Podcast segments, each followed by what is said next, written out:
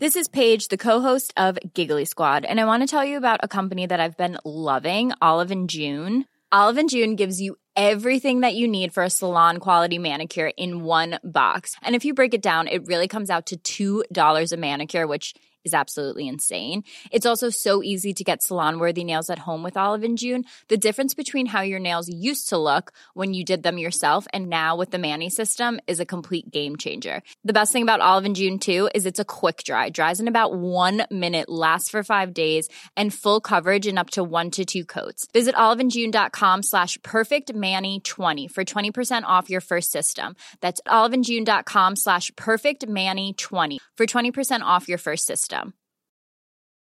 Burrow is a furniture company known for timeless design and thoughtful construction and free shipping, and that extends to their outdoor collection. Their outdoor furniture is built to withstand the elements, featuring rust-proof stainless steel hardware, weather-ready teak, and quick-dry foam cushions. For Memorial Day, get 15% off your Burrow purchase at burrow.com slash ACAST and up to 25% off outdoor. That's up to 25% off outdoor furniture at burrow.com slash ACAST. Millions of people have lost weight with personalized plans from Noom, like Evan, who can't stand salads and still lost 50 pounds. Salads, generally, for most people, are the easy button, right? For me, that wasn't an option. I never really was a salad guy. That's just not who I am. But Noom worked for me. Get your personalized plan today at Noom.com. Real Noom user compensated to provide their story. In four weeks, the typical Noom user can expect to lose one to two pounds per week. Individual results may vary.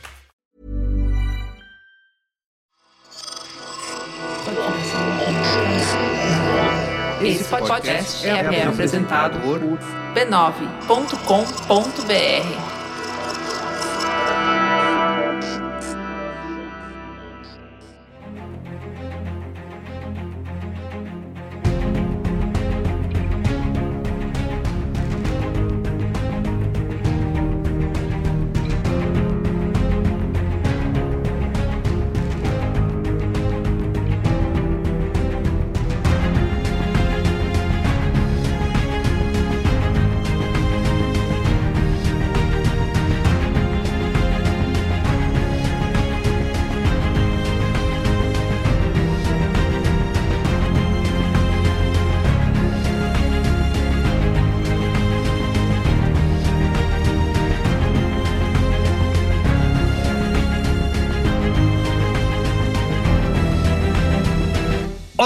eu sou o Carlos Merigo, esse é o Cinemático número 380, Bia Fioroto. E aí, tudo bem? Olá, Cinematicers! Ieda Marcondes, e aí, Ieda, como vai? Eu queria mandar um beijo pra minha mãe, pro meu pai, especialmente pra você.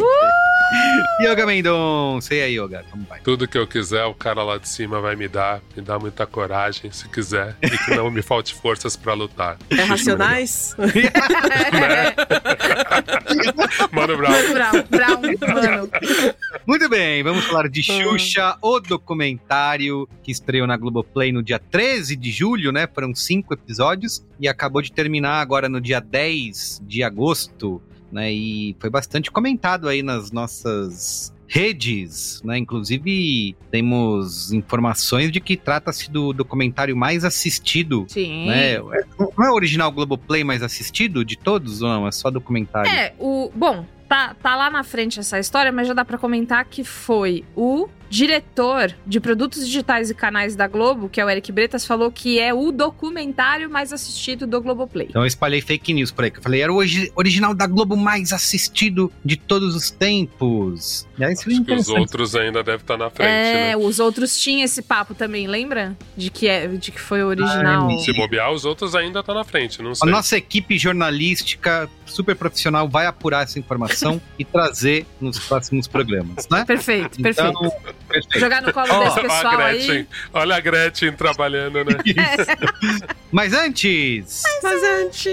siga arroba cinemáticopod nas redes sociais, tá? No Instagram, no Threads, estamos lá também no Letterboxd para você acompanhar as nossas novidades e não deixe de dar cinco estrelinhas pra gente nas plataformas, Por né? Você favor, pode faça deixar isso. estrelinhas, você pode comentar, Você pode dizer se você gostou ou não do filme, né? Você pode participar com a gente aqui, deixando o seu comentário. O último episódio de Asteroid City, Hum, do nosso amigo Wes Anderson, é, tiveram alguns documentários muito legais, Comentários. assim, ó. você O falou Elias documentário.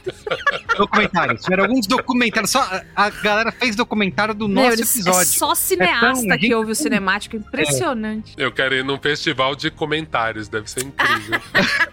O comentário da Xuxa. O. Elias, o Elias Carpegiani falou: Ieda me fez ter vontade de rever o filme. Provavelmente acharei blasé novamente, mas com um embasamento bem maior. Viu? Ótimo episódio pessoal.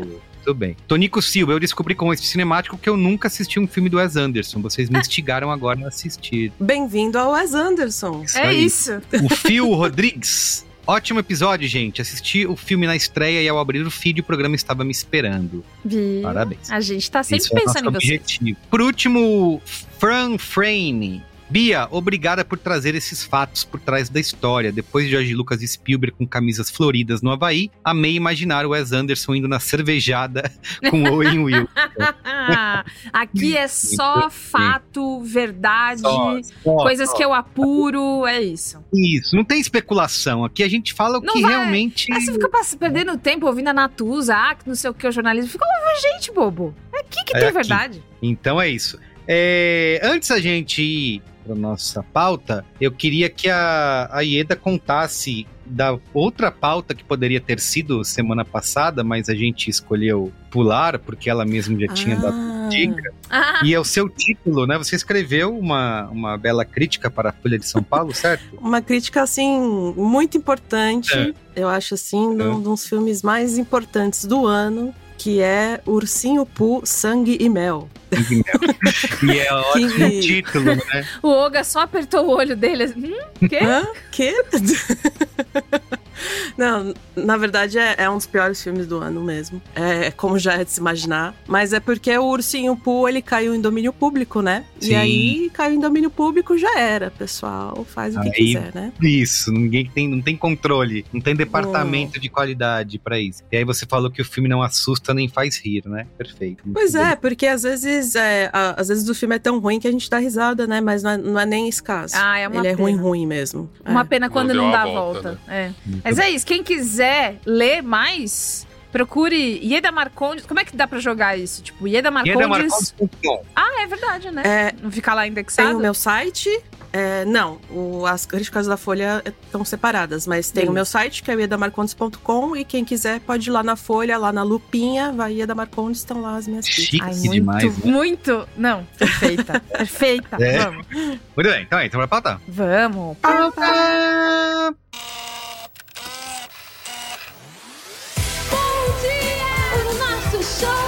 Xuxa! Foi uma loucura o que fizeram comigo. Sabe quanto tempo a gente tá sem se falar? Tenho medo de as pessoas olharem pra você e dizer, nossa, que monstro essa mulher. é uma coisa que te causa algum constrangimento. Não tem por que esconder meu passado. Eu esperei muito pra fechar esse ciclo. Nunca fui muito namoradeira. Eu fiquei uns dois anos tendo uma vida de viúva. Ninguém pode apagar essa história que nós fizemos. Nunca, nem o tempo. Porque mesmo quando eu, eu achava que tinha coisa perfeita, você tinha alguma coisa a mais para dar.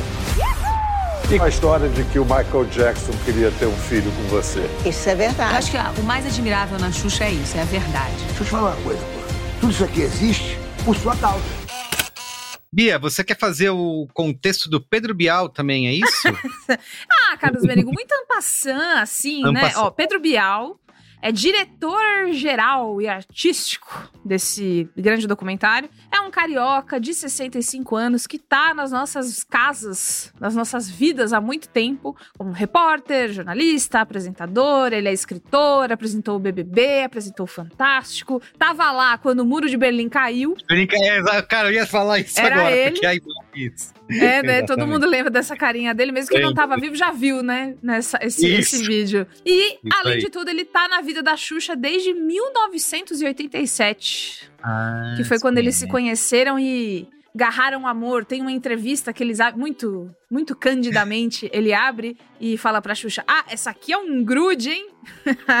Ah, meu Sempre Deus. um prazer. Enfim. É. Aí Outra surpresa duas- que eu fiquei com o documentário, Bia, Hum. é o, o, o Bial está na vida da Xuxa há muito tempo, mas eu não sabia que o Sérgio Malandro também estava Você tão não na vida da. sabia? Não sabia Oh, mas que- lua de cristal. Mas eles são Tudo muito bem. melhores amigos. Faz muito. Essa É, história é. dela. Essa história que o Pelé brigava com ela, porque ela falava muita gíria e que ela falava gíria por causa do Sérgio Malandro é velha já. Ela conta isso toda vez que sabia, ela vai falar sabia. alguma. Eu, alguma só- eu sabia que eles tinham feito filmes, assisti muito Lua de Cristal e tal, mas não que eles eram BFFs, né?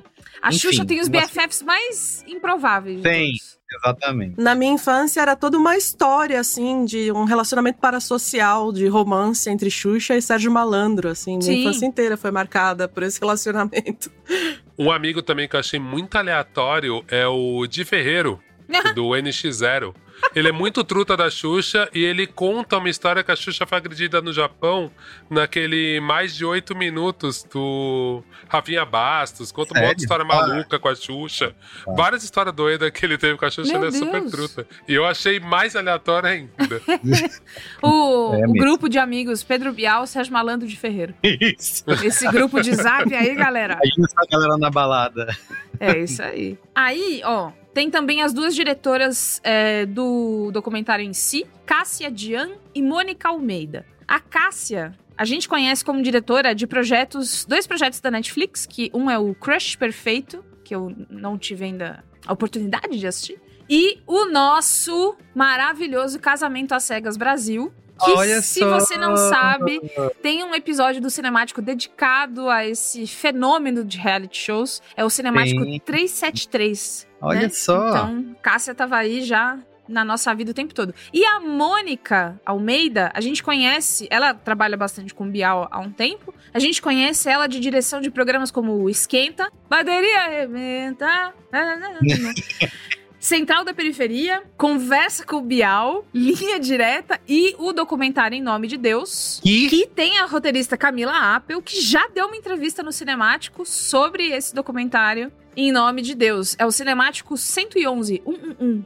Tá E- tudo conectado aqui nesse cinemático Aqui de hoje. É, tudo- a gente cross. gravou, a, a gente fez um cinemático sobre a série Em Nome de Deus, né? Que é aquela do. Como é o É, nome do mano lá? escuta, é, do João de Deus. Inclusive, João de gente, Deus. é uma série e, portanto, um cinemático que fala sobre abuso sexual e a investigação. Então, se você é sensível ao tema, recomendamos cautela. Isso aí. E a gente conversou com ela, né? Ela tava, ela como roteirista também do documentário da Xuxa e do Em Nome de Deus. A gente conversou com ela naquela oportunidade para ela contar um pouquinho de todo o processo. Mas, enfim, vamos falar sobre o documentário? Vamos, bora. Ó, o Bial e a Xuxa, como a gente já falou aqui, são bem amigos e ele contou pro G-Show que foi ideia dele fazer essa série. Que as, as- as melhores ideias sempre são dele, né? E aí, abre aspas aqui. Xuxa me falou que ela tava começando um projeto com a Endemol, mas era um projeto diferente, como se fosse uma apresentação dela, com um show como gran finale comemorando os seus 60 anos de vida e a sua carreira. E eu falei pra ela que acho que era o momento de ter uma série biográfica. Ele fez o Parabéns, pitch Bial.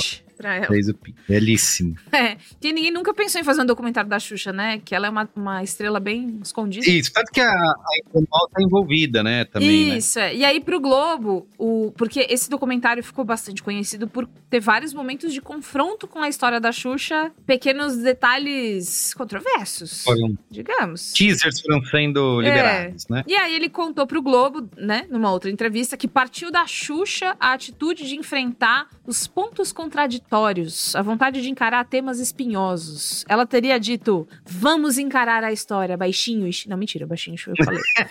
e ele falou que isso foi uma espinha dorsal do documentário. Uhum. Eu sei que eu sei de uma coisa. Hum. É, a pessoa da pesquisa leu a matéria da Piauí, a do Thiago Coelho, que, cara, é quase um roteiro, gente. Tá pronto, né? Vou deixar aqui pra Só depois rodar. vocês procurarem. Matéria da Piauí, Xuxa está em paz. Ó, Ah, é bom. tipo Frank Sinatra está com gripe. Clipe, né? Do Ah, eu amo. Eu amo. Eu amo. É, Xuxa não é está com exatamente, tendinite. Mas, mas, mas é muito interessante. É muito interessante porque ele, ele fez mesmo. Até alguns momentos a ordem fica parecida mesmo com o documentário. Entenda, uma biografia, a ordem vai ficar parecida. Mas sabe até os comentários? Você fala, caramba, gente. Sei, Curioso, sei. né? Que, que recorte. Eu. É, eu achei que usou muito ali na pesquisa. Bom, Perfeito. falando nessa ordem, pra gente aqui, pra gravar, e pra quem tá nos ouvindo em casa, eu vou fazer uma recapitulação do que a gente viu nesses cinco episódios. É bem rápido, em tópicos, pra que a gente possa lembrar o começo, meio e fim desse documentário. Perfeito. Lembrando que não temos aqui, não tem É, spoiler, não né? tem spoiler porque é documentário, falar, então. É, Então é aí a. Xuxa, a Todo Xuxa mundo engravidou, sabe, meu Deus, é. sabia. né? Isso, Então, exatamente. enfim. No primeiro episódio, a gente vê o início de tudo, a carreira da Xuxa decolando, a chegada dela na Globo, a Globo garantindo pra ela todas as regalias, o Boni dando tudo que ela queria e muito mais. No segundo episódio, a gente conhece mais da carreira dela no cinema e rola aquela acariação, o esperado encontro com o Marcelo Ribeiro. Acariação, gostou? Eu tô investindo mais no Gostei. vocabulário policial, o que, que você achou? Tô adorando, tô adorando. Obrigada. Então, o ator Marcelo Ribeiro, que foi o garoto que gravou uma cena de sexo com ela no filme Amor Estranho Amor. Que é uma das grandes coisas, né, que a, é, foi usado contra ela nas, não, em era de redes sociais, né? Mas até Veja só. antes, o que a Xuxa faz É, com eu- seus baixinhos foi na meio na época. Não, é verdade, mas com rede social, né, com YouTube, né? É, piorou muito. Não, e mesmo eu acho, eu acho muito estranho, porque eu trabalhei na Playboy, né? E tinha a Playboy da Xuxa. E que foi antes, que era alguma coisa. A Xuxa com a irmã que morreu. E era alguma coisa assim, tipo, o Pelé não gostou disso. Não me lembro como era a chamada da capa. Ah, ah. E tanto que é uma Playboy rara, porque foi recolhida. Depois vocês Ah, dão um é? Google, vocês veem a capa. É, É, então. E, e é muito engraçado, assim, porque, tipo, o filme é isso. Ela se defende até que bem do filme, né? Tipo, o filme Sim, realmente é um sim. filme artístico, não é um filme pornô. É, Eu fiquei com vontade de ver, gente. Eu não vi esse filme. Fiquei, É bom esse filme, cara. É. Faz tempo que eu não revejo, mas eu lembro que quando eu assisti adulto, eu falei, pô, o filme é legal. Assim, Escuta. legal, né? Com Não, é todas as aspas possíveis, mas é um filme bom, a assim. Punch é as fotos que Pelé quase proibiu. Era isso. Meu Deus do E o céu. filme é bem avaliado, né? Se for Sim. procurar aí nas, nas redes, o filme é bem avaliado. Sim. O Amor, Estranho Amor. Aí no terceiro episódio, a gente vê ela falar sobre o nascimento da Sasha, e inclusive com o marido da Sasha sentado ali no sofá fazendo o peso, né? É, os seus amores com o Pelé, com Ayrton Senna e Luciano Zafir e o incêndio do Xuxa Park. Sim, a Sasha é casada. Pois é, novinha, né? Mas Ela é casada? Casada.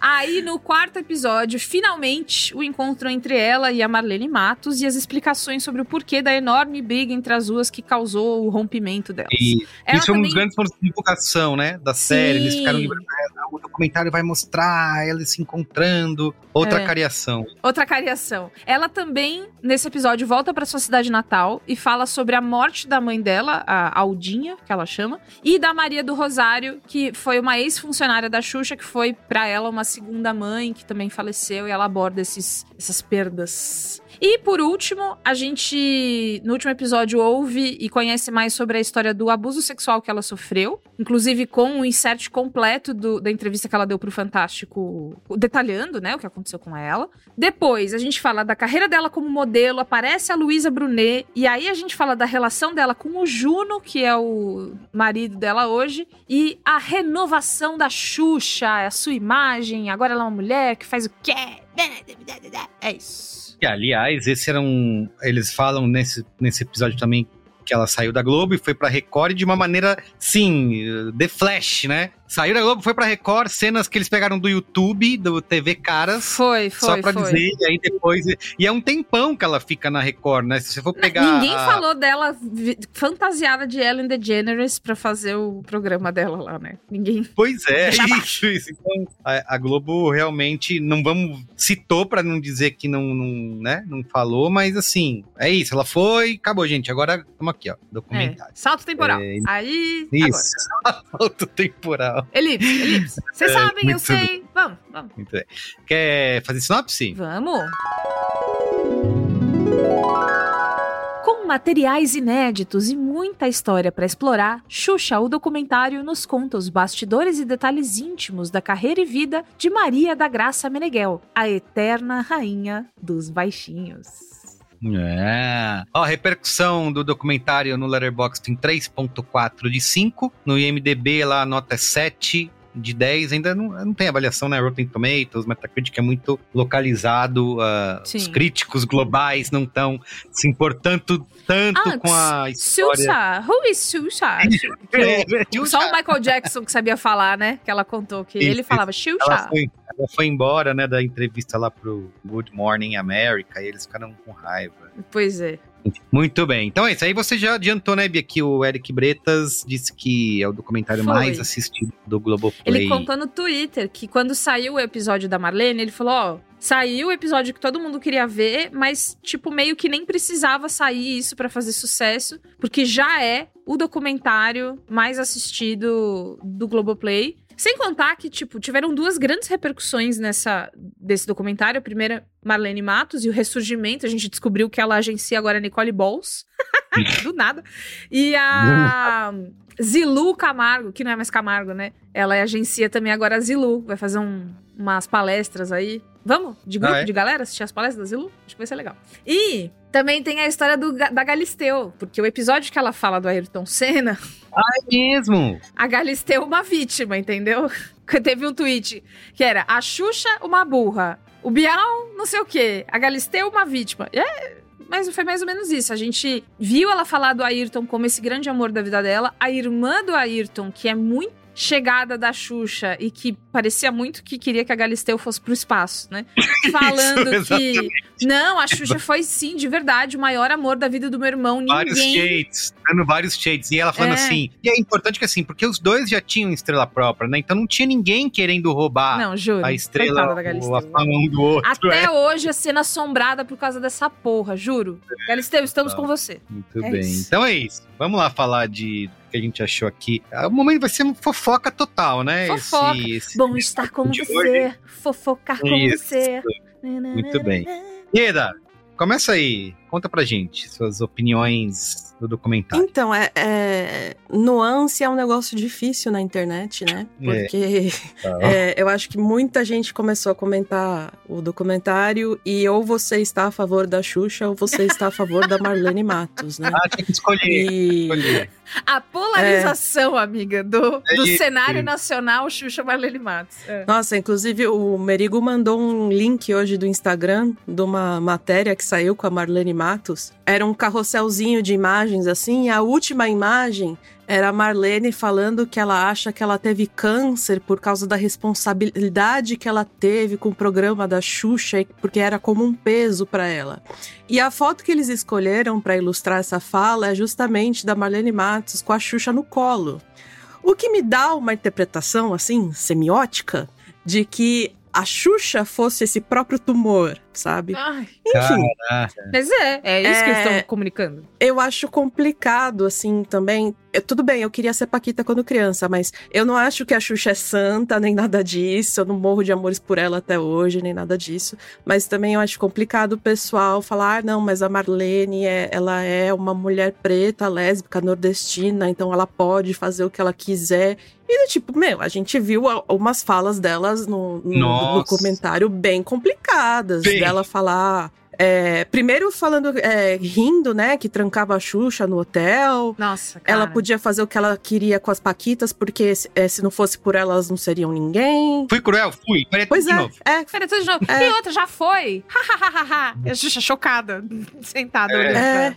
E assim, tudo bem, a gente viu depois que até é, era mentira aquele negócio que a Xuxa não sabia que as Paquitas é, tingiam o cabelo, beleza, ela tá errada também. Mas claramente a Marlene tem uns probleminhas assim de, de sei lá, narcisismo, não, sei, porque ela acha que é, ela até fez um comentário super passivo-agressivo, do tipo assim, a Xuxa só tinha que estar lá bonitinha e eu que fazia tudo. E ela fala isso na cara da Xuxa, assim, sabe? Como se é, ela pudesse colocar qualquer uma no lugar dela que ia dar o mesmo resultado, porque quem fazia acontecer mesmo era a própria Marlene. Então eu acho complicado, assim, essa, esse embate que ficou depois do documentário de, de Xuxa versus Marlene e muita gente ficando yas pra Marlene, porque. Mother behavior. É, e do tipo, tá, tudo bem, super camp você trancar a Xuxa no hotel. Mas, mano. É camp. Para pra pensar. Para pra pensar um segundinho, sabe? Se faz algum sentido você trancar um ser humano num quarto e sair fora, sabe? Então, é, o documentário tem é, essa coisa, com certeza, de, de ficar é, querendo que a gente tenha, sinta dó da Xuxa. E realmente, ela trabalhava demais, ela sofreu abuso e tal. Mas no último episódio, eles tentam sempre canonizá-la, ela. E fica demais, assim. É um negócio que o último episódio já começa com os trabalhos é, de, de caridade dela. E, cara, menos, sabe? E aí eu até entendo as pessoas que, é, em resposta a essa postura do documentário de super defender a Xuxa, de colocar ela como sempre acerta em todas as situações, de ficar contra ela e, e de repente tentar tomar o lado de quem estava contra ela, sabe? Eu entendo esse impulso, mas ao mesmo tempo eu acho que a gente consegue perceber que todo mundo estava errado ali, gente. Anos 80, não tinha ninguém, não tinha alguém É, que estivesse certo. total. Até eu errei nascendo nos anos 80. então, sabe, é uma era assim que infelizmente tava tudo muito equivocado, muito errado. Então não tem, não tem heróis, é uma história sem heróis. Tem umas coisas do documentário assim que eu achei bem esquisitas, do tipo, ela coloca, o Bial coloca a Marlene e a Xuxa conversando cara a cara, mas elas ficam falando é, da outra na terceira pessoa. Porque elas estão falando com o Bial. Aí fica super esquisito, porque era pra ser uma conversa entre a Xuxa e a Marlene. Aí a Marlene tava assim. Aí ela chegou lá. Do... tipo, É, ela é. quem? A Xuxa tá na sua frente, fala com ela. E o Bial tem essa coisa meio egocêntrica, né? De que ele não consegue se colocar no- nos bastidores, né? Ele precisa. Até o reflexo no vidro da casa da Xuxa, ele tem A que estar aparição, aparecendo, né, né? amiga? Lembra quando teve no Gugu a aparição da Nossa Senhora na janela? Ele é a Nossa Senhora da Exato, janela no é- documentário. é, exatamente. Então tem esses- essas questõezinhas, assim, exatamente, do documentário tomar muito o lado da Xuxa, é, essas. Es- Essas estranhezas do Bial tá sempre se inserindo ali pra aparecer e acaba atrapalhando um pouco as entrevistas. Tal. Tem coisas também com relação a Marlene que eu achei que eles deveriam ter tocado, como aquele caso da cirurgia, né? É. Que ela chegou a contar. Pô, isso eu acho muito mais grave do que, ah, ela forçou as Paquitas a atingir o cabelo de loiro, sabe? Você passar por uma cirurgia que você não sabia que você tava passando, sabe? E aí é isso, cara. É, é bacana, não sei. Fiquei reflexiva agora. Vamos, vamos é refletir. Olga, diga você. Cara, eu achei importante o que a Ieda falou, assim, acho que é muito mais complexo do que a gente centralizar até nas duas personagens, é, porque é isso mesmo, todo mundo tem suas contradições. Eu só acho que o documentário, na verdade, eu tô esperando o documentário da Marlene, né? Porque da Xuxa, pra mim, não teve graça. Foi uma propaganda, uma, uma tentativa da Xuxa reescrever a história. Tanto que eu gosto muito do primeiro episódio. Eu acho que o primeiro episódio é o mais interessante, É, porque a gente se verdade. apoia em coisas. Tudo tem imagem explicando. A gente embarca naquele, naquele tom da nostalgia de falar: caralho, o Brasil era um lugar selvagem. e aí é muito interessante. Mas depois, cara, eu acho uma propaganda tosca. Tipo, a, a Luísa Sade escreveu um texto muito bom, assim, na coluna dela no UOL, que ela fala: é tranquilo ser a Xuxa se tudo for responsabilidade de uma Marlene Matos. E pra mim isso pegou demais, assim, cara. Obviamente, a Xuxa é uma mulher de 60 anos, ela teve a oportunidade de estar perto de muita gente interessante durante esses tempos e, e reescrever a própria história dela ou poder. E ela tem espaço pra poder contar a história dela de outra forma. Ela teve espaço em vários podcasts, em perfil da Piauí, sabe? Tipo, e aí quando você vê o documentário ser tão chapa branca e todas as histórias serem quase que definitivas, mas não apurar direito, me deu uma certa brochada, assim. Então, assim, também concordo super com a Eda, eu acho um absurdo a gente romantizar esse, essa postura abusiva da, da Marlene Matos, mas eu acho bem importante a gente pensar que, cara, Pony, Svartman, cara, homem nos anos 80 era a pior raça do planeta mesmo. Vocês acham que agora é difícil? Opa, o homem branco dos anos 80 então era muito É. pior. E assim, não acho que justifica ela ter, né? Óbvio que qualquer pessoa abusadora, se a gente for buscar na história, ela tem um passado difícil. Por isso ela se torna um adulto abusivo. Nin- ninguém precisa ser um gênio pra isso. Mas, para chegar a essa dedução. Mas eu acho super complexo e seria muito mais interessante se o documentário navegasse através disso. Eu acho que o documentário, Ieda, leva a gente a aceitar. O documentário tenta botar tanto a Marlene como vilã, o documentário força isso, sabe? A Xuxa é a boazinha, a sofredora e a Marlene é a vilã. Sendo que seria muito mais interessante se explicasse o contexto. Fala, a Marlene Sim. era secretária do Svartman, que ela teve a chance e virou uma relação de proteção, de afeto e de muito abuso. E aí eu acho que não. Então a Xuxa se bota num lugar que ela não diz nada, ela não tem inteligência nenhuma, ela não conseguiu opinar sobre nada. E depois eu fui procurando algumas matérias da época e tal, e você vê assim, cara, a Marlene tinha, a Xuxa tinha completa noção sobre essa questão racista, era muito discutida na época, né? Eu, eu discutindo com a Ieda no nosso grupo, fiz um serviço de apuração, achei uma matéria de 1995. Gente, com o quarta-feira, Maurício- 5 e meia da tarde, os caras. Pá, pá, pá, pá, pá, pá, no grupo. Nossa senhora. Gente, discutindo de boa, viu? É, gente não, tá discussão- brigando, não. É, De não, conversa, lógico, por favor. Justamente. E assim, eu até achei umas matérias justamente porque eu falei, cara, na minha memória, essa discussão sobre o racismo e Paquita ser loira era uma coisa muito viva. Eu sou de 79, eu não era tão criança assim na época, e eu sou uma pessoa preta. Então, tipo, pra mim essa era uma questão fundamental. E ao mesmo tempo, pra mim era um personagem que era muito complexa, porque a Xuxa namorou o Pelé. Então, um dos primeiros casais birraciais que eu vi na televisão era esse. E aí, até essa ponte da Xuxa ter namorado o Pelé é uma coisa que não foi explorada no documentário, que é muito tosca. Porque assim, eu vi entrevista naquela biografia da Xuxa que a Xuxa fala: Eu fui traída muitas vezes pelo Pelé. E no documentário ela fala: Era uma amizade colorida. Aí você fica assim, Xuxa, calma aí. Você tava chorando que você foi traída pelo cara várias vezes. E depois você fala: Ah, era uma amizade colorida. E aí mostra que o Pelé tava falando: Cara, você é muito nova, não, não vai rolar, sabe? Então, fica essas coisas, sabe? Que me parece que ela tá o tempo inteiro reconstruindo, só pra fechar essa janelinha que eu deixei aberta do racismo. O que, que eu acho muito interessante e é muito complexo? Obviamente, a gente pode pensar e falar, meu Deus, na época, né? Tipo, tem várias discussões, terminologias que a gente usa hoje pra discutir racismo, né? Colorismo é super sofisticado, a palavra mesmo, o conceito, mas sempre existiu. Se você lê Lélia Gonzalez, se você fosse a galera da sociologia, já sabia. A galera do MS do- do- dos movimentos eh, negros em geral, já sabiam. Mas eu entendo que não era uma discussão popular. Mas daí, daí, a Xuxa se salvar, e mesmo aí, até a Marlene, né? Até a Marlene também, tipo, todo mundo se apoiado, tipo, não, a gente não percebia que tinha algo estranho. Sendo que ela teve um programa nos Estados Unidos que essa questão da diversidade foi debatido. Sendo que o Balão Mágico tinha um menino preto, que era o programa anterior. Sabe, tipo, me parece muito um Ô, lance meio. Ô, e Fala, fala. aquela, aquela paquita negra que eles colocam, americana, pra falar que a Pixie, achei tão aleatório, assim, trazer alguma Foi pessoa que... tokenismo, né? É exatamente que não tem re- relevância na história dela, só pra limpar a barra dela e falar, não, olha... Não, e deixou mais tosco, e deixou mais tosco, porque tinha uma personagem muito mais interessante, que foi uma brasileira que, e isso já bem mais pra frente, tipo 98, teve uma brasileira que ela chegou em segundo lugar, uma brasileira preta que foi entre as finalistas pra ser Paquita. Então, essa menina é muito mais interessante do que você pegar a gringa. Exato. Pra levantar a discussão e a Xuxa não comenta em cima disso. Então fica um lance meio, sabe, tipo, o tempo inteiro, assim, ó, a gente vai te botar numa situação difícil, mas calma, Xuxa, a gente vai te salvar. É. Aí- e é o que fizeram o tempo inteiro com a Xuxa. E aí você fica na dúvida, será que fizeram isso com a Xuxa o tempo inteiro, protegeram ela? Ou a Xuxa sempre se escondeu atrás dessas pessoas e ficou, tipo, galera, sabe? Mas, e tanto que a Luísa também, citou a Luísa demais aqui, mas a Luísa também falou assim, é um- fez um trocadilho, tipo, a menina Neymar, sabe? Porque é um pouco isso, é uma lógica meio Neymar, sabe? Ó, quando esquentar, alguém me protege, sabe? Eu sou só uma menina.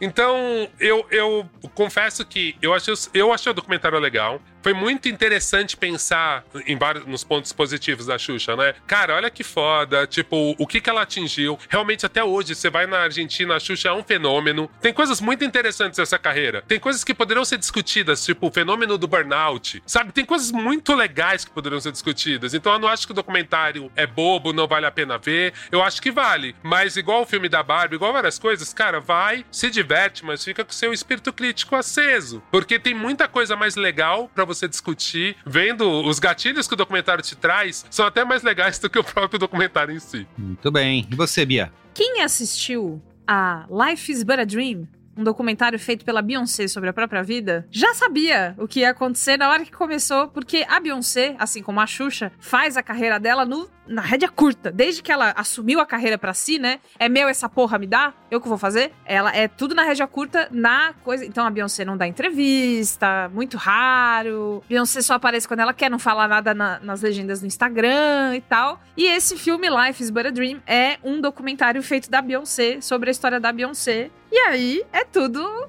sonho, né? Um momento difícil, como o Olga falou, é um momento difícil armado para que você possa sair, como, pô, sair mais forte, né? É, no, no caso da Beyoncé, tem um, um, um leve toque de religião ali, uma coisa assim, enfim. Tem também uma parte legal que é pra ela estar de cara lavada, dando entrevista, porque ela tá se abrindo, Isso, né? isso, Mas ela tá super íntima. maquiada, é. É. aquela maquiagem natural que leva três horas, É. sabe? Pra você fazer. É o homem hétero não sabe que é maquiagem. Ai, você não tá sem nada no É. rosto e é tipo 3 quilos de base, é isso aí. E aí, Exato. quando eu comecei a ver a Xuxa, eu pensei muito nesse documentário, porque ele é o documentário de. Ó, vamos limpar o que teve até aqui. Eu vou criar uma nova história pra mim, porque agora eu sou a Xuxa de 60 anos que vai se posicionar de um outro jeito e tal. Primeiro que é legal porque é tipo uma viagem na história do Brasil. Como, como o Olga fala, você vê as pessoas ficam.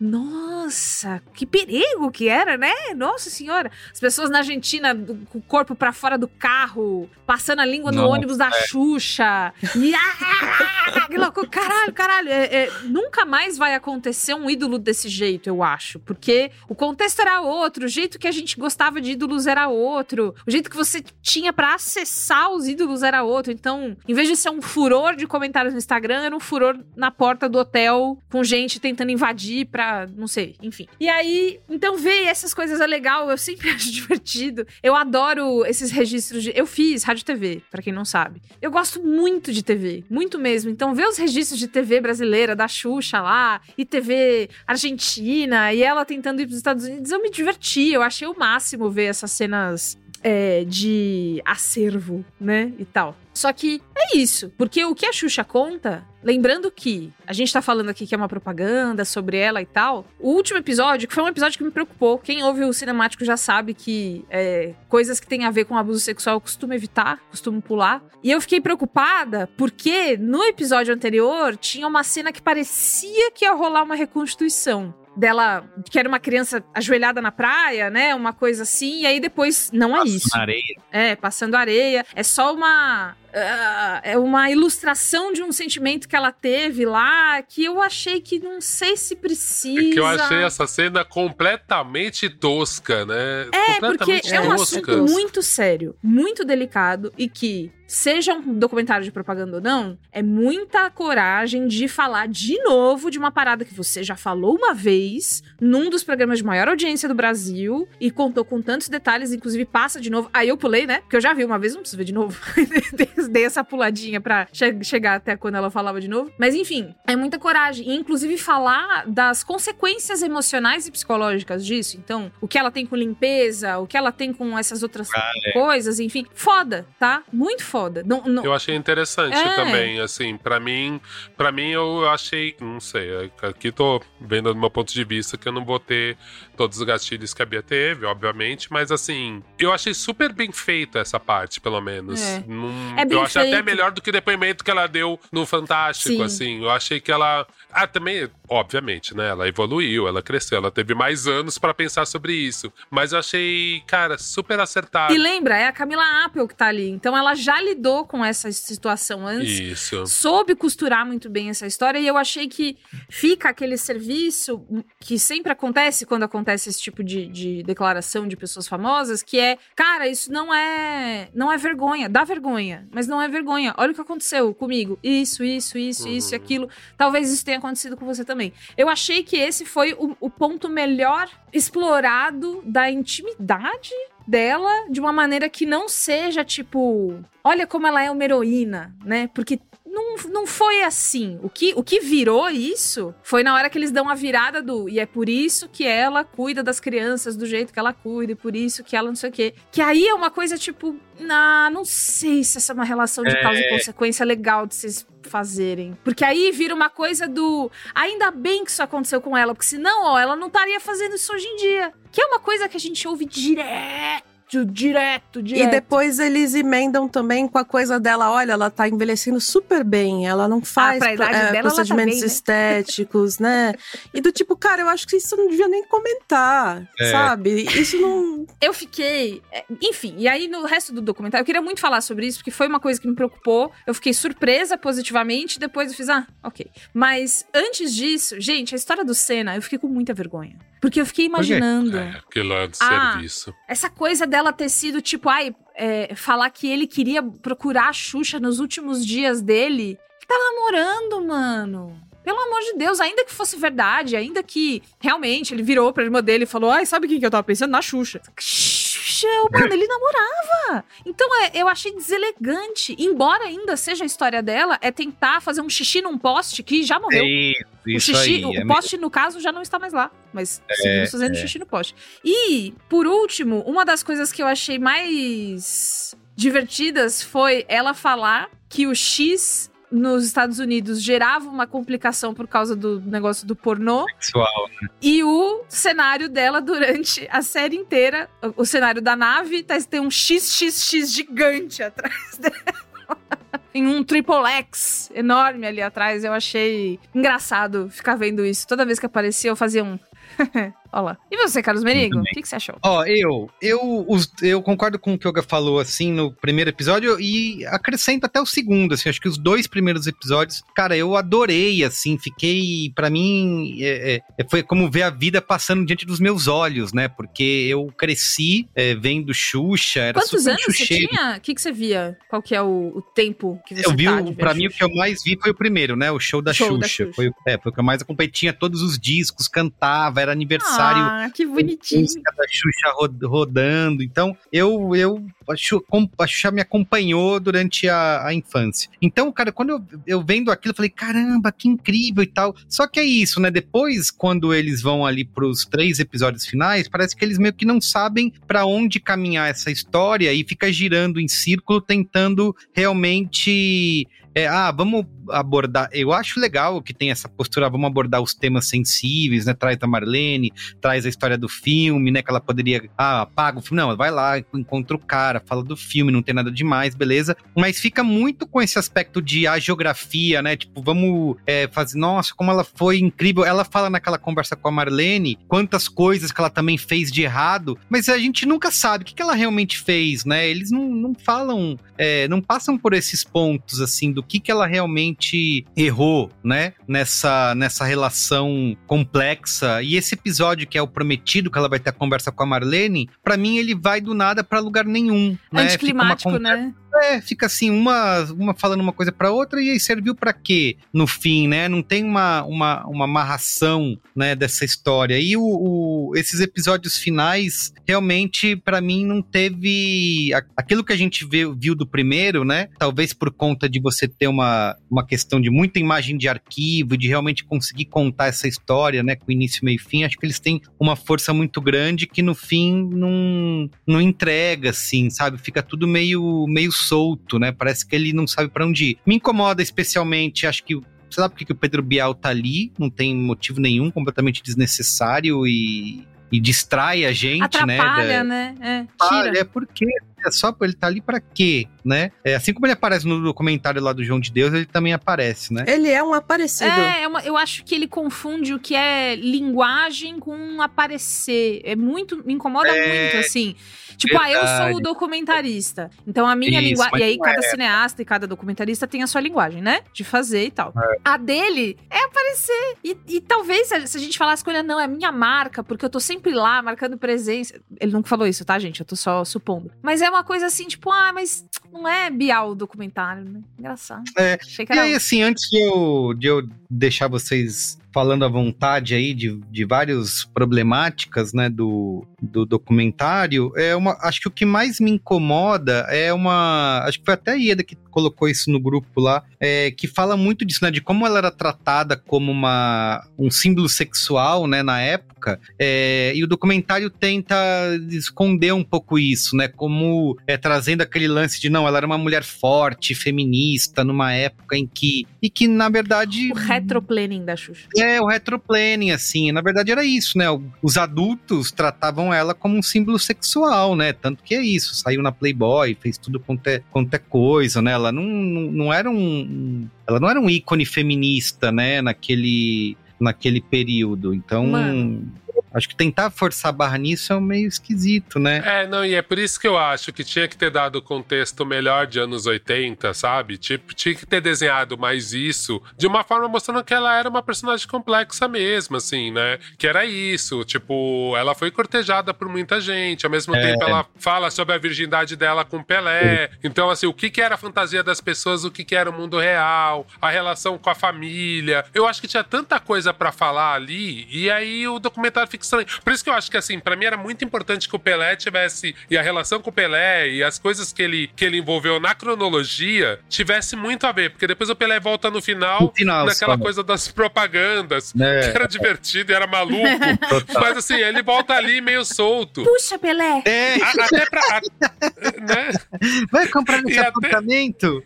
Tive uma ideia chocante, né? Que é tudo sempre meio muito datado, né? Ali. Mas uma coisa que eu gosto que o documentário traz, que assim, qual é o segredo da Xuxa, né? Todo mundo fala ah, porque ela foi criada, né, pela Marlene, que controlava, mas é que era, assim, ela era uma pessoa, e acho que continua sendo até hoje, dá pra ver isso pelo documentário, que ela é, é muito espontânea, abre a vida dela e fala de uma maneira que hoje em dia não se faz mais, né? Porque hoje em dia é tudo muito ensaiado e controlado, né? Tudo que você vai falar é só no TP, ela inclusive fala isso. E ela era assim naquela época, né? Então vai aí, fica falando e ela sempre abriu a vida dela pra todo mundo. Então, é, quando as pessoas falam lá, eu amo a Xuxa, o cara morreu, teve um morreu do coração, né? Você vê na Argentina Nossa. aquelas pessoas dela. Essa história eu não sabia, gente. Eu fiquei chocada Essa que o cara história- teve um infarto. Eu não sabia. Essa E foi história agora, é pesada, né? cara. 2018. Foi 2000, acabou de ser. Não é que foi naquela pesado. época, foi agora, 2000 e pouquinho.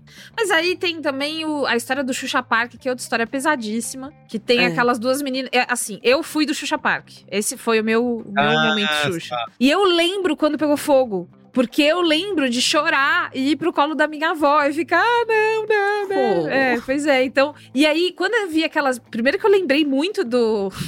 Gente, que horror, né? Aquela cena do incêndio gerou um meme antigamente, nos anos 2010, que era o Vem gente, vem gente, vem gente. Tinha esse, Ah, esse meme proibidão aí, que, enfim, né? Não tem que fazer meme, mas rolou isso na época. Enfim. Ah, mas não morreu é, ninguém. Mas é que assim, eles fazem de um jeito, parece, meu, 15 mortos e 43 Não, mas é um trauma, é um evento muito traumático. Quando Trauma, aquelas meninas lógico. falam é, que elas estão chorando, que elas querem ir pra casa, e que ela fala que viu que o menino tava com a pele, tava sem pele, uma coisa assim. É. Eu fiquei colada no sofá, porque com a Mas Xuxa é tudo muito muito coletivo, né? A ascensão É. muito coletiva, não sei o quê, tudo muito coletivo, o trauma vai ser coletivo também. E Ieda Marcondes, eu te convido pra vir comigo numa coisa que não precisava ser coletiva, mas foi. Xuxa diz: Eu não quero expor a minha filha. Também a Xuxa leva a bebê no palco da porra do planeta Xuxa. Não, Fala, peraí, mas galera, assim, aqui é a Sasha aqui. eu... Aí ela já tava mais, já tinha um pouquinho mais velho, foi uma decisão dela. O que eu acho sacanagem é que, o que fizeram com a questão É lógico. é, é, Do da parto. filmagem toda do parto e de É. é, é, e, e fazerem coisas que, assim, ela falou, eu não queria que fizesse. Aí eu acho É problemático. lógico. Agora, não dá nem pra saber se ela queria realmente, porque o negócio do pai dela, né? Que é outro lance que ficou super marcante na Ah, da época.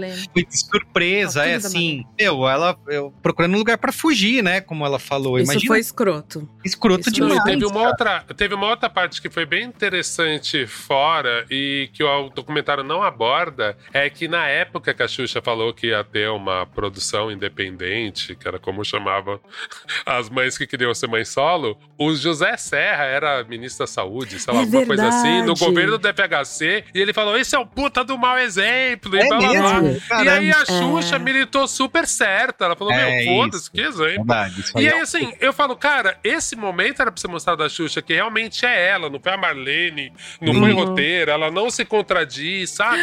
E aí, quando você vê, tipo, fica meio solto.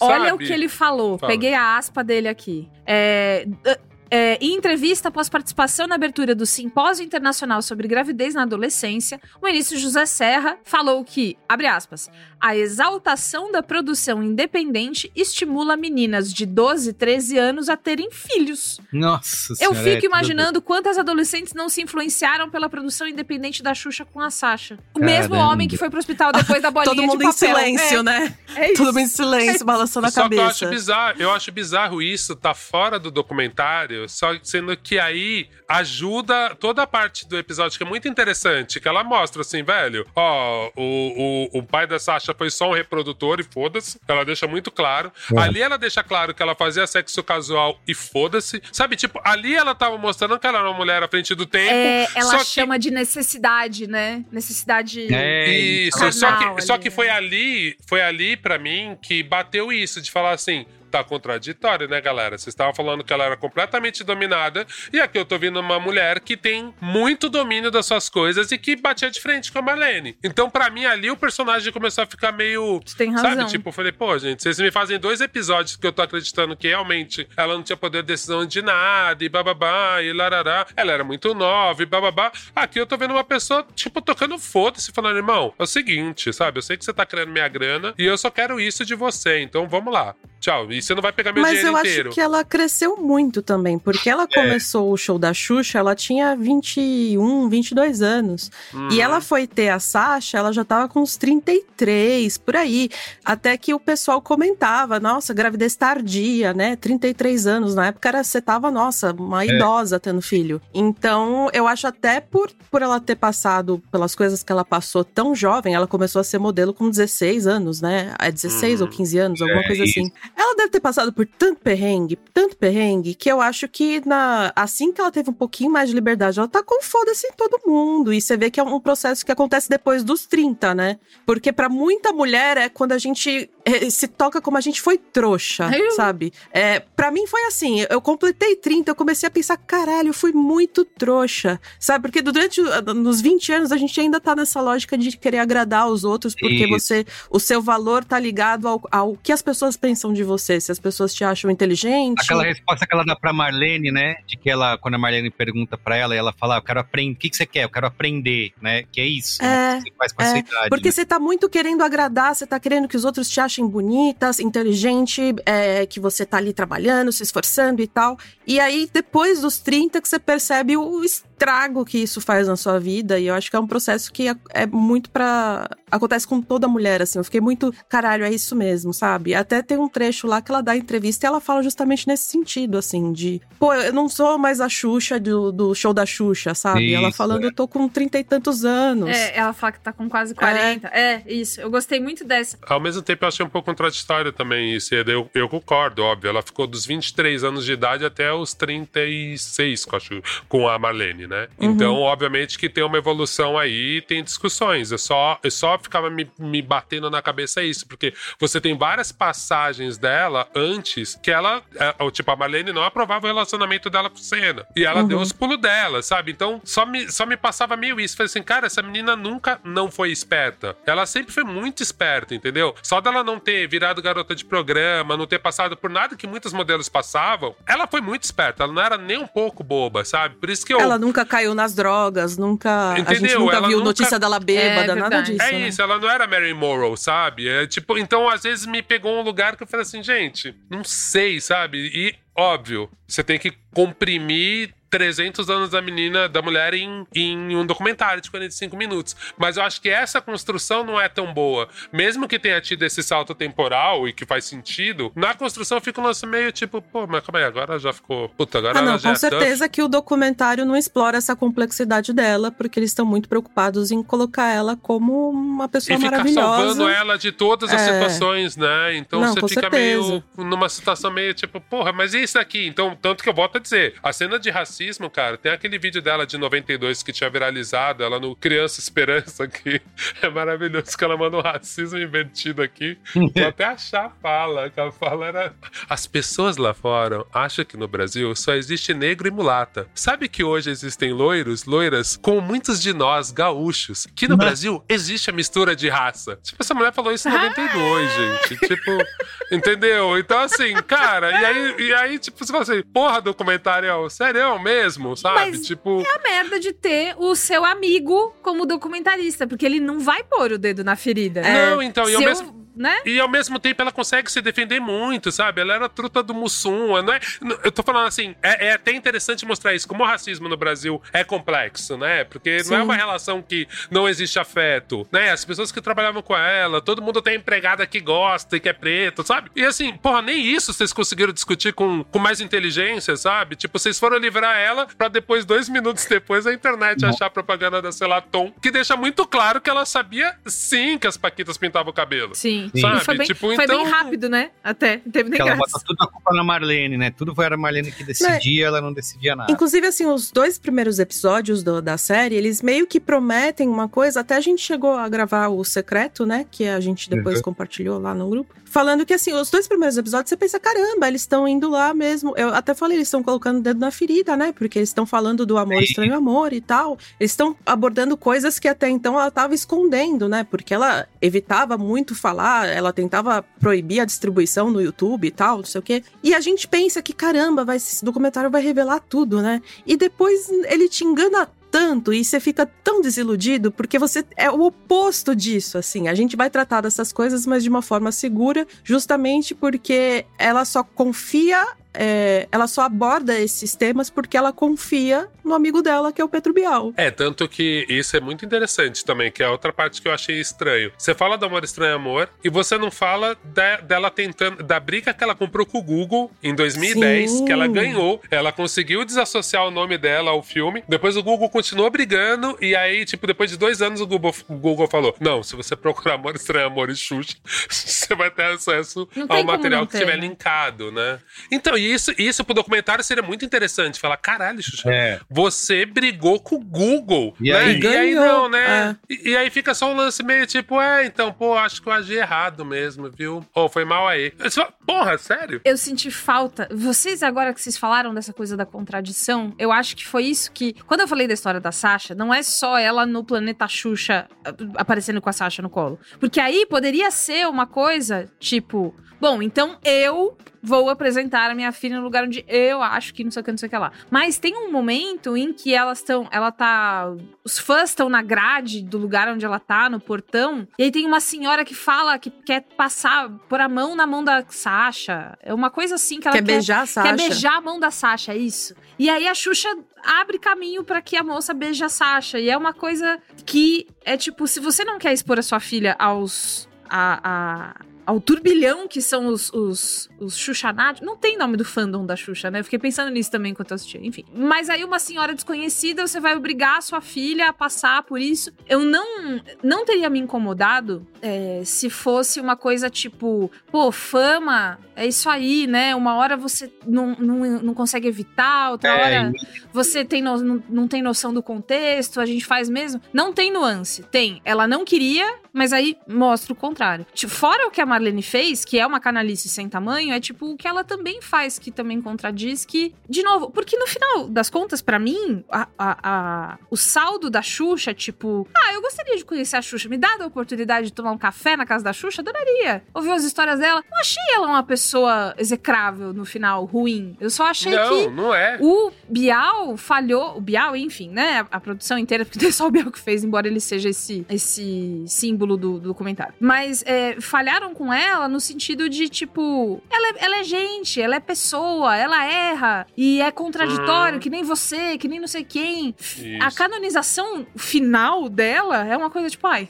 Tá bom, então fica aí que eu fico aqui. Vai, já entendi. É, o triste foi simplificar o personagem. Você fala, cara, a gente vai gostar da Xuxa. Porque é impossível não gostar da Xuxa, entendeu? Tá na nossa vida, é memória afetiva de todo mundo. Essa mulher poderia ter sido muito pior do que ela foi em vários aspectos. Sabe, tipo assim, cara, se você contar essa história de verdade, é isso. A Marlene é muito mais difícil a gente defender. Você fala, Marlene, desculpa, você foi abusiva pra caralho. E ela não, e ela não retrocedeu nada. A Xuxa, tipo, tá tentando, né, enfim, dessa forma meio errada, ou com- complexa, vamos dizer assim, ela tá tentando ainda, né, se arrumar, enfim. Então eu acho que, cara, você podia ter contado a história de uma forma mais complexa mesmo, aceitando todas as contradições. Mas não, né? Aí vira uma propaganda meio boba e que você começa a ver que você fala, cara, nem foi uma decisão de roteiro. Foi tipo assim, cara, o tempo que perdeu falando do namorado novo, gente, whatever. Ah, é, Whatever gente, quem se importa com esse cara? Tipo, É. é isso, umas, umas decisões que eu achei tão bobas, assim, sendo que abriu pra tanta discussão mais legal. E aí você ficava tipo, sério, Ah, que a gente tá perdendo legal esse tempo? pra o que, que ela tá. Com, com quem que ela tá hoje, porque tava aquele cara falando, quem que é esse? Eu nem sabia. Ah, E aí, mas de é que você começa a não acompanha o o mundo das celebridades. Tem Não, isso não, também. mas é muito tempo. Exato, é muito tempo. Pode mostrar que ela tá feliz agora namorando, mas você não precisa ficar 10 minutos nisso, sabe? Não, no TikTok você mostrava ah, todas as vezes que ela encontrou o cara e mostrava o cara fazendo cafuné nela e já, já era, ela tá feliz. É. Vamos falar de outra coisa, sabe? Eu Tipo, achei que eles construíram o Senna de uma maneira tão assim na vida dela, tipo, o maior amor, que eles precisavam ajudar o Juno Puta, a faz ser sentido. alguém. Faz Pode E aí mostra ela flertando com ele nos anos 80. Ah, nananã, pra mostrar, tipo, ó, desde os, da, essa época ela gostava dele também, viu? Não é que não é nada. Porque ela trata o Zafir com tamanha frieza. Tipo, ah, o Zafir foi lá, sentei nele fiz filho. Tá, foi É ótimo. O, É, é isso. o Senna, maior amor de todos. O Pelé prefere não comentar. Gente, alguém tem que fazer alguma coisa que o rapaz tá casado com ela, ele vai ficar chateado. E aí, eu sinto que foi um. Não, e isso que foi estranho, entendeu? Porque ela ficou mal cara com o Pelé. Tem até aquela história que o Pelé que salvou ela de ser É, roubada por um shake é, e tal. é. Que também não aborda Gente, no documentário. não. Essa história, pra mim, é um documentário em si.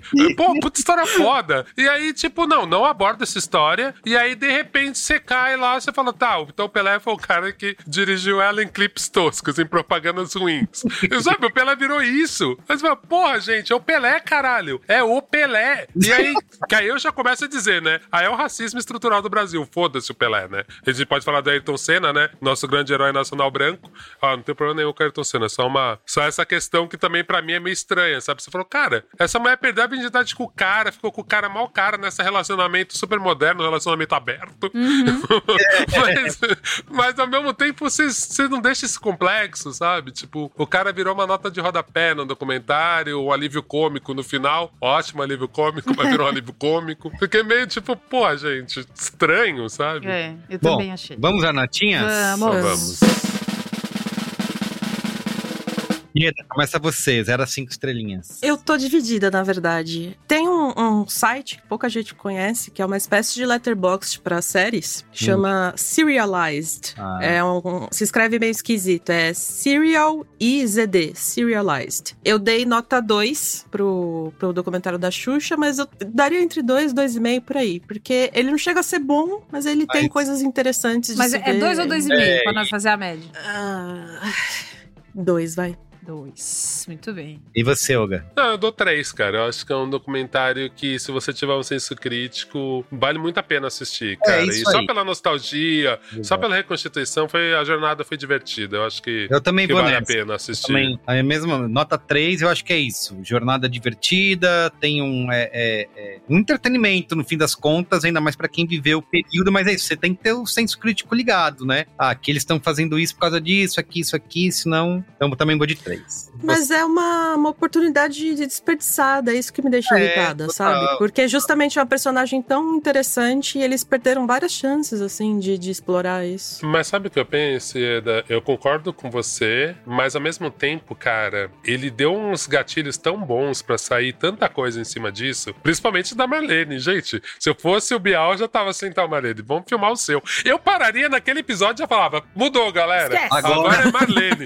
Foda-se a Xuxa. Xuxa. Depois a gente termina, Xuxa. Na volta a gente compra. Marlene, vamos lá. Puta personagem foda. tipo, Ela é. Boni, o que, que você fala sobre a Marlene? Vamos lá. Tipo, foda-se, eu pausava, pausava a Xuxa e agora é a Marlene. Porque, pô, é bem mais legal. É isso. Eu dou nota 3. E aí a média fica 2,75 aqui. 0,25 Três. pra passar de ano. É isso. Mas, gente, assim, Então é a isso. gente falou, falou, falou, mas como disse o Olga, vale assistir. Vale, vale a É. assistida. Se quiser pular o Totalmente. último episódio, pode pular. É isso que eu ia falar. Não precisa ver o último, não. para, deixa para quieto. no da Marlene que É. já tá Não, bom. mas, mas ó, eu só defendo o último por causa disso. Acho que o último tem coisas bem interessantes. É que não vai dar tempo de esmiuçar o último. Mas eu acho que o último abre várias discussões malucas e interessantes. Até aquela veia militarista da família, a Nossa, agressão do é mesmo. pai, É a postura do pai, o machismo ali, a relação com o irmão. e Toda, todo, cara, É verdade, aquilo é tem suco razão. de Vai, Brasil. assiste tudo aí, suco de anos nós. 80, masculinidade tóxica em todos os níveis. Cara, é maravilhoso. Só que é isso, não tem uma discussão. Mas dá passos pra gente discutir muita coisa. Então, acho assim, só desse capítulo poder ter três horas, já acho que já vale o rolê do, do documentário, É sabe? verdade. Muito bem. Então é isso. Média 3. Deixa comentário pra gente aí na caixinha de comentários do Spotify, também no Apple Podcasts, ou manda e-mail no cinemático.b9.com.br, tá bom? É isso. Gente. Sempre um prazer conversar com vocês. Beijinho, beijinho. E tchau, tchau. Tchau, Valeu, tchau.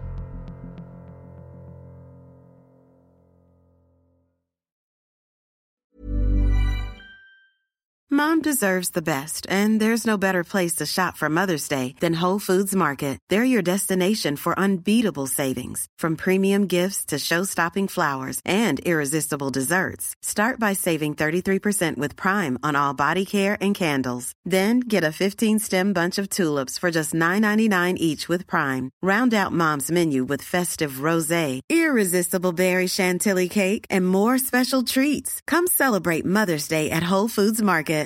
Planning for your next trip? Elevate your travel style with Quince. Quince has all the jet setting essentials you'll want for your next getaway, like European linen, premium luggage options, buttery soft Italian leather bags, and so much more. And is all priced at 50 to 80% less than similar brands. Plus, Quince only works with factories that use safe and ethical manufacturing practices. Pack your bags with high-quality essentials you'll be wearing for vacations to come with Quince. Go to quince.com slash pack for free shipping and 365-day returns. Planning for your next trip? Elevate your travel style with Quince. Quince has all the jet-setting essentials you'll want for your next getaway, like European linen, premium luggage options, buttery soft Italian leather bags, and so much more. And is all priced at 50 to 80% less than similar brands. Plus, Quince only works with factories that use safe and ethical manufacturing practices. Pack your bags with high-quality essentials you'll be wearing for vacations to come with Quince. Go to quince.com slash pack for free shipping and 365-day returns.